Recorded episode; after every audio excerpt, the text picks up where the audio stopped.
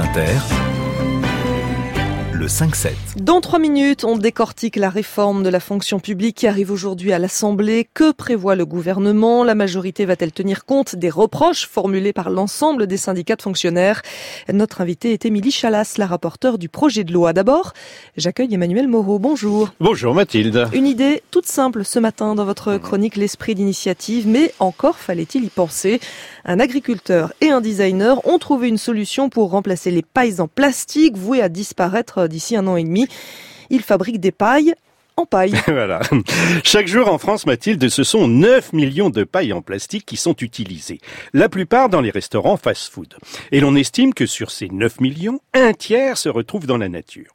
Alors, pour éviter cette pollution qui souvent finit dans la mer, Jeff Lumbrano, artiste designer parisien, et Mike Salard, agriculteur bio dans le Perche, ont créé la perche, la première paille biodégradable en paille à partir des tiges de seigle. Jeff Lubrano. C'est vraiment un produit naturel, c'est un produit qui est bio. La principale taille qu'on fait, c'est une paille de 21 cm, c'est à peu près la paille que tout le monde connaît. Et elle est moirée, elle est jamais de la même couleur partout, puisque c'est un produit naturel, donc euh, c'est Dame Nature qui la fabrique. Et c'est vraiment de la paille, on voit de la paille. Il y en a de diamètres différents? Il y a certains diamètres qui sont en fonction de la hauteur de la tige qu'on coupe euh, un petit peu différents, mais grosso modo ça varie de 6 mm à un petit peu plus euh, ou un petit peu moins. Pour qu'elles soient imperméables, elles ont été traitées Absolument pas. L'une des caractéristiques du seigle, c'est d'être résistant et d'avoir cette espèce de petit côté, euh, on dirait qu'il y a comme un vernis dessus. En fait, non, non, c'est naturel. Nous, notre process de fabrication est 100% naturel.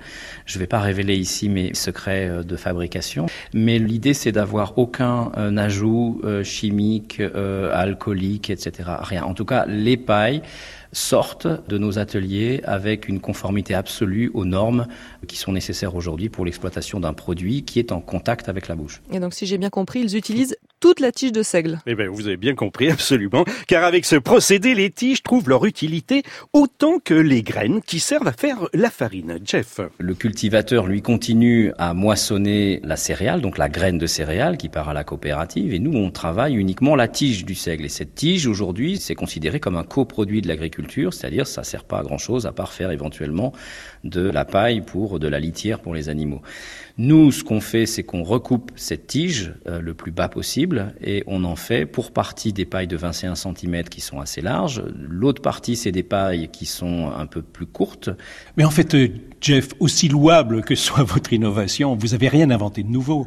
Oui, c'est ce que j'ai l'habitude de dire, c'est un retour vers le futur, mais euh, c'est ce que me disent aussi les agriculteurs dans le Perche en me disant oh, « t'as rien inventé, il y avait déjà ça avant ». Moi, je me souviens qu'on allait dans les champs et qu'on coupait de la paille et qu'on buvait notre limonade avec. On a remis au goût du jour cette idée, qui est assez simple, euh, pour justement pouvoir lutter efficacement contre les plastiques à usage unique. Et je vous rassure, Mathilde, j'ai testé, ces pailles ne donnent pas de goût. Ah, tant mieux. Et pour l'heure, euh, Jeff et Mike, très courtisés par de grands groupes, attendent la moisson de juin pour sortir eh bien, leur première paille. Emmanuel Moreau, votre chronique est à retrouver sur notre site internet. Ça s'appelle L'Esprit d'initiative.